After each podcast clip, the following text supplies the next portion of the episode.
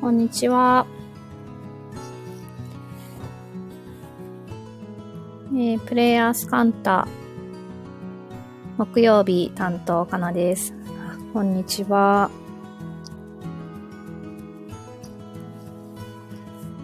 えー、木曜日ですが、週の後半皆様、いかがお過ごしでしょうか？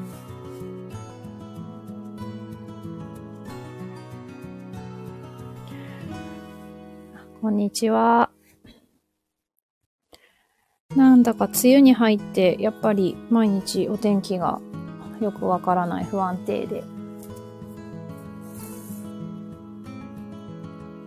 ね。雨も時には必要なんでしょうけど、晴れてる日が好きな私にとってはちょっと、ムシムシ、そう、ムシムシするし、ちょっと、早く梅雨が明けてほしいな、なんて思いながら。あ、そうですね。あ、雨男さん ゆるゆると過ごしておりますね。ちょっとゆっくりされるのがいいんじゃないかなと思いながら。来週でしたっけ？夏至は来週？なんか本来だったら、こう晴れてればね、一番昼が長い、長く感じられるし、気持ちがいいのに。6月に一番日、日が長いっていうのは、なんかここからもう夏に向かってもっともっとこう解放されていく感じがあるのに、この、ここから先は日が短くなっていっちゃうのかって思うと、毎年なんか、ああ、なんか寂しいななんていつも思ったりしてます。あの、アメリカはこうサマータイムっていうのがあって、夏は1時間早くなるのかな？だからこう、すごい一日が長い。夜もなんか8時とか9時ぐらいまで明るい日が続いていたので、なんかすごい得した気分にいつもなってました。なんか日本でもサマータイム導入するかしないかみたいな話が一時あったかなと記憶してるんですけど、結局それはされずに終わりましたね。なんかしてもよかったんじゃないかなと思ったり。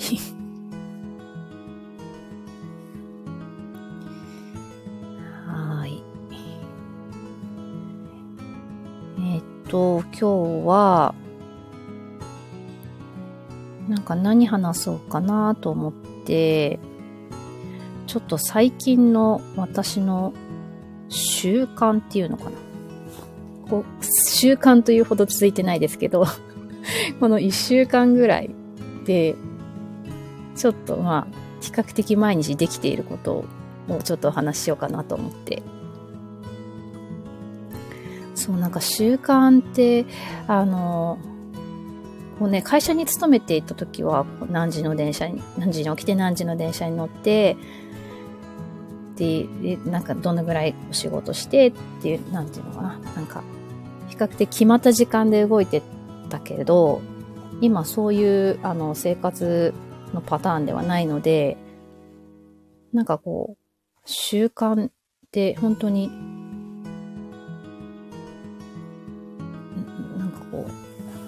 ゃんとや、ちゃんとやる気を出さないとできないみたいな感じがあったり、あとは自分自身が結構飽き性だから、あとは忘れっぽかったりして、気がついたらなんか習慣になってない、あれ終わってた みたいなことがよくあったりしたんですけど、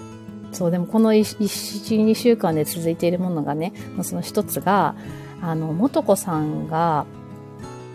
と、前回か、その1個、前々回かな？の、あの、このラジオで紹介されていたかと思う、タングスクレーパーというものを、あの、ちゃんとしたのを購入してみたんですね。で、その、ご紹介されてたのは、あの、ツイッターでも、これを、なんかおすすめなものなのかわからないけど、商品も出てたので、それをその私は買ってみたんですよ。そしたら、なんか、そそのタングスクレーパーっていうことその、その、やること自体は、あの、1年ぐらい前からなんか聞いてたり、実際にやってるっていう方の話も聞いてたりしたんですけど、それを買ってやってみたら、なんかもう想像以上に良かったんですよね。すごいびっくりしちゃって。なんか朝、起きて一番にそれをやってるんですけど、もう口の中がめちゃくちゃスッキリすることにびっくりしまして。だからこれ、すごいみんなぜひやったらいいと思う。で、この下の苔が、とかばい菌が取れるっていうことで、あの、歯磨きとかする、うがいとかするよりもまず先にそれをやるっていう、あの、アーユルベーダでおすすめされてるものらしいんですけど、それすごい良かったです。皆さんぜひおすすめです。あ、こんにちは。あとは、そう、タングスクレーパーがまあ一つと、一つ習慣というか続い、続けていることで、あとなんかこう体の心地よさとか、なんかこう、まあ痛みだったりとかに、痛み、うん、とかにすごいなんか敏感になってきていて、こう、なんかケアしたいなっていう気持ちが湧き上がってきている最近でして、で、なんかきっかけだったなって思うのが、あの、先月体調を崩した時に、お友達とこの LINE にメッセージしてた時に、そのお友達が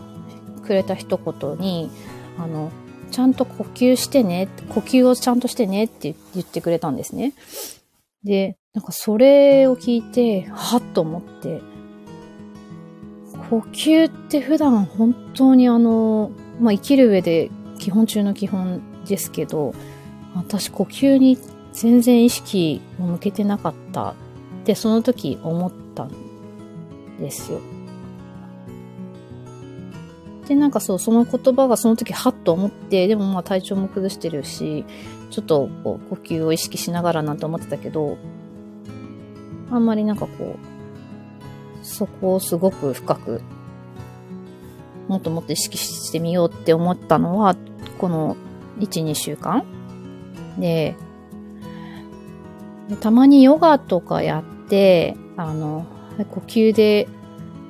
こう吸って吐いてとかって言われるじゃないですか。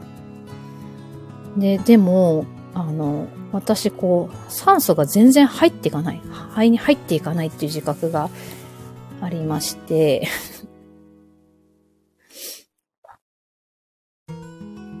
で、あの、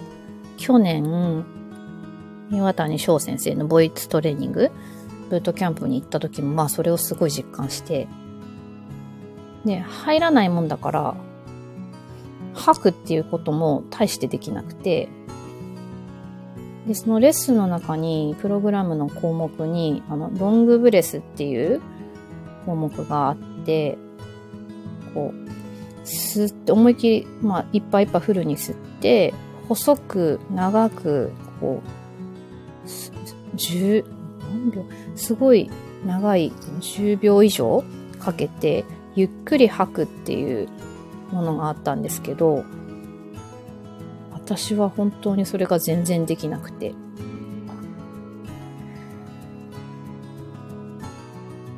ちょっと衝撃的にできなかったで、いろいろこう、体が使えてないっていうのもあるんですけど、その大きな理由の一つに、まあ、肩甲骨が硬すぎるって言われて。で、こう自分で、肩、その肩甲骨と肩甲骨を寄せてみてっていう、なんかこうエクササイズとかがあったあっても、全然こう、二つが、あの、近く、近寄らないんですよね。硬すぎちゃって。普段も肩こりももちろんですけど、あのパソコンとかやってると気がつくと肩、肩が上がっちゃってて。すごい肩に力が入ってる。生活してる。で、肩ってこう、下ろさない、あの、首と首を長くして肩を下ろさなくちゃいけないのに、普段からこう肩が上がってる。で、それはあの、水曜日にやってる、カンタのオンラインでやってる、の、島田先生のトレーニングの時にも、毎回のように肩を下ろすんだよっていうふうにおっしゃってるんですけど、それがなかなか私には難しく。で、まあ、肩がこう上がっちゃってる上に、こう、なんていうのかな、手、ついてる感じが、肩が前に入っちゃってて、でつまりこう、姿勢が悪い。で骨が本来あるべきところに多分いないんじゃないかなっていうことを思ってます。だからこう、最近、そう、始め、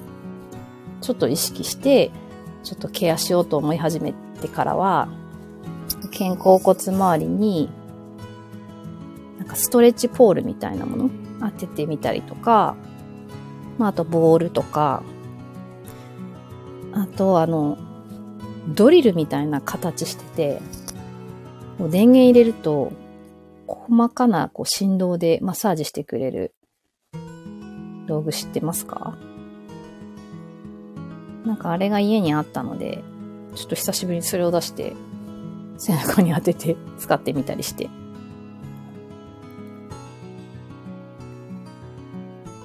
あとこう、まあ、肩甲骨以外にも、こう仰向けになって、こう背骨の脇背骨の際っていうのかな？に、ボールを置いたりして、とかポールを置いて、なんかゴリゴリゴリゴリやってると、それがすごい気持ちよくて。なんかその背骨のこのこの脇のこの神経が、そこをこうほぐしたりすると、自律神経も整うみたいで、なんかちょっと寝る前に少しでもやったりすると快適に寝れるらしいです。で、その、そう肩甲骨周りとか少し緩んだりすると、ななんか少しずつですけど酸素がこう背中に入っていく感じがしているので、と朝少し数十10分、20分だけでもそれをやったりすると、胸がこう広がって気持ちいいから、あ、なんかしばらく続けられそうだなっていう、と思ってます。まあ飽き性だし、なんか、続けなきゃいけないとかって言って義務でやろうとすると、本当にあの、何事も続かないものじゃないですか。だけどその、やった先に心地よさがあったり、あ、なんかこう、気分が上がったりするものだと、なんかそれが自然と毎日できて習慣化されていくっていうのはいいなと思ってます。皆さんは何かそういうふうに毎日続けてたりとか、習慣にしてることありますか？なんか、あれば今度教えてください。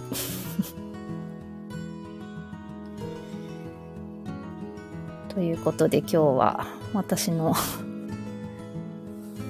この1、2週間のちょっとルーティンというか、やっていることについてお話をしてみました。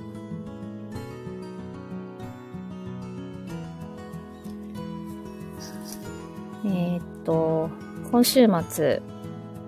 昨日マリコさんも言ってたと思うんですけど、今週末、えー、っと、大会山で、もとこさんのエネルギーワークが行われます。えー、そこでお会いできる方もいらっしゃると思うんですけど、楽しみにしてます。まだチケット少し、少しだけ残ってると思うので、ご予定合う方はぜひいらっしゃってください。はい、今日も聞いてくださりありがとうございました。あ、行きます。嬉しいです。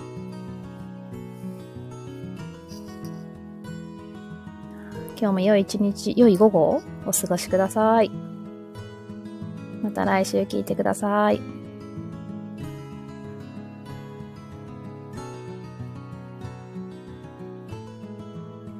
ありがとうございます。あ、そうあゆみさん、アロベアロエベラジュースね。